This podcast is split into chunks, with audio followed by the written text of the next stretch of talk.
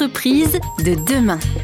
Gilles André. Donc, je voulais savoir si euh, euh, vous aviez euh, des outils ou des référentiels à recommander à des chefs d'entreprise sincères qui veulent s'engager, parce que finalement, voilà, des objectifs, des indicateurs, des, référentiels, c'est important pour aligner les salariés, communiquer à la société civile, rendre compte euh, bah, ces parties prenantes, etc. Donc voilà, de, manière très pragmatique, est-ce que vous avez des outils à nous recommander? Alors là, je ferai une réponse pas de côté. Euh, que justement, s'il y avait un indicateur un peu magique, très quanti, euh, pour arriver à, se dire tiens, on est sur la bonne trajectoire, euh, en fait, ça saurait et puis on serait tous focalisés dessus. Malheureusement, il n'y en a pas. Il n'y aura pas de solution comme ça. Moi, je reviens un peu à ce que je disais sur l'agenda et les conversations, euh, la qualité des conversations, la maturité collective sur ces sujets. Euh, on peut mesurer en qualitatif avec des entretiens, et nous on le fait, on fait des questionnaires à chacune des sessions euh, de, nos parcours, et on s'aperçoit qu'il y a une montée en compréhension des enjeux et en envie de, bouger qui, qui monte en fait, et cette maturité augmente. Donc ça c'est très rassurant. Parce qu'ensemble, on va essayer de trouver des solutions. On ne sait pas comment tout trouver, tout opérationnaliser. Et pour moi, c'est l'agenda, encore une fois. Quand on aura nos patrons du CAC 40 qui vont vraiment passer du temps, retourner faire des séminaires dans une forêt pour se reconnecter, pour se dire, tiens, qu'est-ce qu'on peut faire, passer un pacte et se dire, c'est notre sujet de tous les sujets parce qu'on n'aura pas de part de marché si le monde s'effondre et que là, on va se dire, il y a quelque chose qui change. Donc regardons l'agenda, les prises de parole des grands patrons du CAC. Je pense que j'ai appris de la CEC que quand on commence à se reconnecter au vivant, alors là, on est sur la bonne trajectoire. Et du coup, euh, nous, on a appris à se dire à chaque fois qu'on lance quelque chose, ok, comment on se reconnecte au vivant? Parce que finalement, euh, c'est à partir de là qu'on ira dans le bon sens. Donc effectivement, euh, posons-nous la question dans nos business models, comment on se reconnecte au vivant? Comment finalement on retisse ce lien? Et je pense que quand on est par là, on est dans la bonne direction. donc pour nous, c'est un indicateur effectivement qu'on suit et on essaye de se dire à chaque fois, OK, comment on va se reconnecter? On va se reconnecter en euh, plantant nos forêts qu'on utilisera demain euh, et en investissant sur les 15-30 euh, prochaines années. On va se reconnecter en revégétalisant nos sites. On va se reconnecter en essayant de revégétaliser des sites et de trouver des activités, des business models autour de ces sites qu'on aura revégétalisés. Et pour nous, c'est important d'arriver voilà, dans chacune de nos nouvelles actions à se reconnecter au vivant en se disant, OK, si on va par là, on devrait être mieux que quand on part vers d'autres choses. Oui, César euh, en fait, chez Carbon 4, on a euh, développé un référentiel qui s'appelle Net Zero Initiative et on essaye de créer de nouveaux indicateurs qui, sont, qui vont au-delà de simplement la réduction des émissions. Je vous donne deux pistes. Premier indicateur, c'est ce qu'on appelle les émissions évitées. C'est pour vous demander votre produit ou votre service, est-ce qu'il permet de, comment, d'une certaine manière, contribuer à réduire les émissions planétaires? Est-ce que, par exemple, si vous vendez des vélos, bah, il y a de fortes chances que vous évitiez des émissions parce que dans certains cas, vous enlevez des SUV de la route et c'est une excellente chose. Deuxième indicateur, c'est ce qu'on appelle le SCAP, le score de compatibilité avec l'accord de Paris. Et ça donne une idée de l'outil, enfin, on va dire de la place de votre produit ou service dans un monde qui a fait sa transition. Euh, typiquement, les vélos en font partie, les SUV probablement un petit peu moins. Et donc voilà, c'est des indicateurs qui vont au-delà du, du, du seul carbone qu'il faut réduire et qui essaient de mettre un peu en perspective votre rôle vis-à-vis de la transition un peu euh, de la société. Il y a toujours un écueil derrière ça, c'est qu'une fois qu'on a un indicateur, on fait ce qu'il faut pour satisfaire à l'indicateur. Et en fait, il est très rare que ça résolve les problèmes dans le fond. Euh, euh, si vous voulez, le tourisme, par exemple, imaginez qu'on parvienne à faire des avions propres. Super. Mais l'ennui, c'est le tourisme en tant que tel. C'est que la présence de gens dans des espaces qui étaient jusqu'alors vierges suffit à rendre ces espaces inhabitables même s'ils n'émettent pas un gramme de CO2. Donc en fait, c'est aussi une manière, une fois de plus, de techniciser un problème qui est profondément axiologique. Donc je crois qu'on peut le faire, mais parfois on perd plus qu'on ne gagne parce qu'on se focalise sur l'infime avec les indicateurs.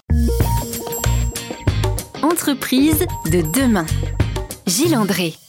Si vous nous rejoignez sur RZN Radio pour Entreprise de demain, nous partageons ensemble cette semaine les temps forts, les meilleurs moments d'un débat qui s'est tenu cette semaine à Grenoble, organisé par la CEC, la Convention des entreprises pour le climat, avec Grenoble École de Management, un débat qui porte sur la capacité des entreprises à accompagner cette transition écologique qui est face à nous. Les entreprises font-elles du greenwashing ou font-elles de cet enjeu leur réel priorité.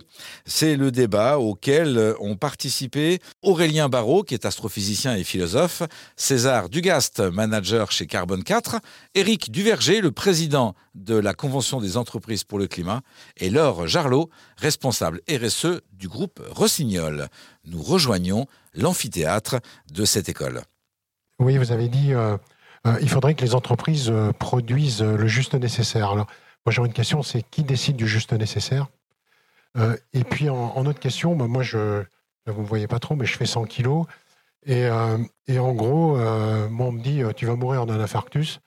et je m'en fous, la, peur ne me suffit pas.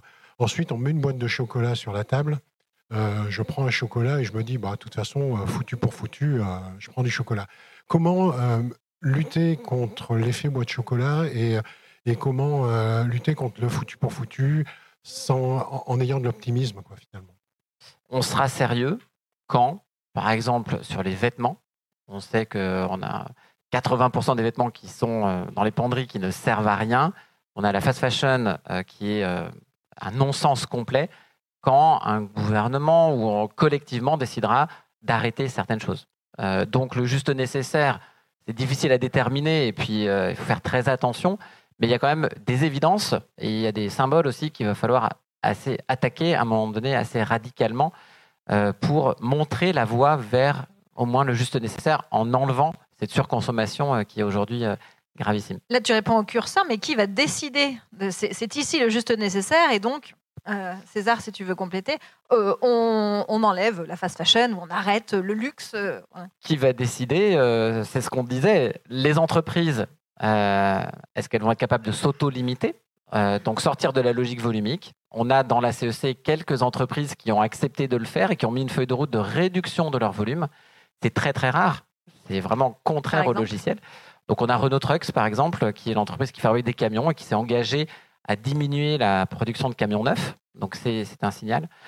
Euh, et ensuite, euh, le pouvoir politique, qui est suiveur, mais il peut embrayer sur certains secteurs, et en tout cas, euh, c'est des secteurs de consommation superflus, euh, et donc, euh, c'est possible un jour qu'on y arrive. Ou de toute façon, ça sera subi. Euh, donc, est-ce qu'on peut faire des choix en conscience? Donc voilà, je voulais juste aborder ce point-là de juste nécessaire. Aujourd'hui, il y a des années-lumière de, pouvoir poser ça, mais il y a quand même des signaux qu'on pourrait donner.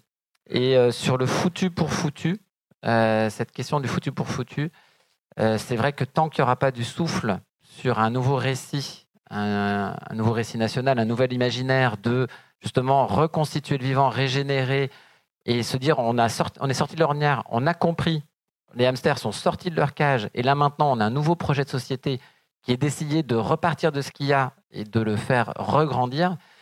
Euh, voilà, tant qu'on n'aura pas ça, y a, la majorité des gens vont être dans le à quoi bon, le foutu pour foutu, où je vais me gaver tant que je peux et puis euh, tant pis.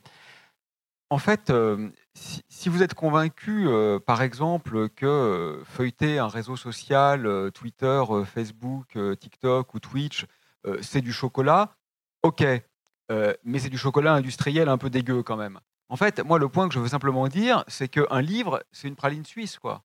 Donc en fait, c'est juste meilleur en fait. Le, problème de la sobriété, c'est qu'elle est présentée, y compris par l'exécutif, comme un effort. Mais en fait, foutre en l'air ces saloperies pour revenir ou pour venir euh, à, une, démarche d'intellection ou, d'émerveillement plus honnête, c'est pas un effort. Il faut quand même avoir atteint un niveau, je pense, d'ensorcellement euh, au, mythe systémique extrême pour avoir l'impression que choisir un, livre, un ouvrage ou, une discussion ou, ou, un geste amoureux ou un rapport sexuel, pour avoir l'impression que tout ça est en fait une atrophie du monde virtuel d'Elon Musk, faut quand même être gravement malade, en fait. Ce n'est pas un effort de choisir euh, l'être aimé euh, plutôt que le casque de réalité virtuelle. c'est pas un effort, c'est juste mieux en fait. Il y a que Elon Musk qui est un peu débile et qui ne l'a pas compris. D'ailleurs, c'est quand même pas un hasard que l'homme le plus riche du monde, c'est-à-dire le grand gagnant du loto capitalistique, soit aussi vraisemblablement le plus méchant et le plus bête. Ça laisse euh, quand même, je trouve, quelques, quelques explications ouvertes. Ensuite, le foutu pour foutu, j'avoue que j'ai jamais compris cet argument, moi. Vraiment, c'est pas une figure rhétorique. Je, le comprends littéralement pas parce que, en fait, de toute façon, on sait qu'on va pas vivre très longtemps, même dans un monde idéal, euh, écologiquement sain, etc. De toute façon, euh, on vivra en moyenne moins de 100 ans, euh, vous et moi. Donc, on est de toute façon foutu à la naissance. Et alors Euh, on a quand même envie de survivre encore un peu, non? Donc, euh, le simple fait de savoir qu'on va tous mourir, jusqu'à maintenant, ne nous a jamais interdit de vivre. Donc, sincèrement, en fait, je ne comprends même pas l'argument. Je, pense qu'il est euh, inopérant.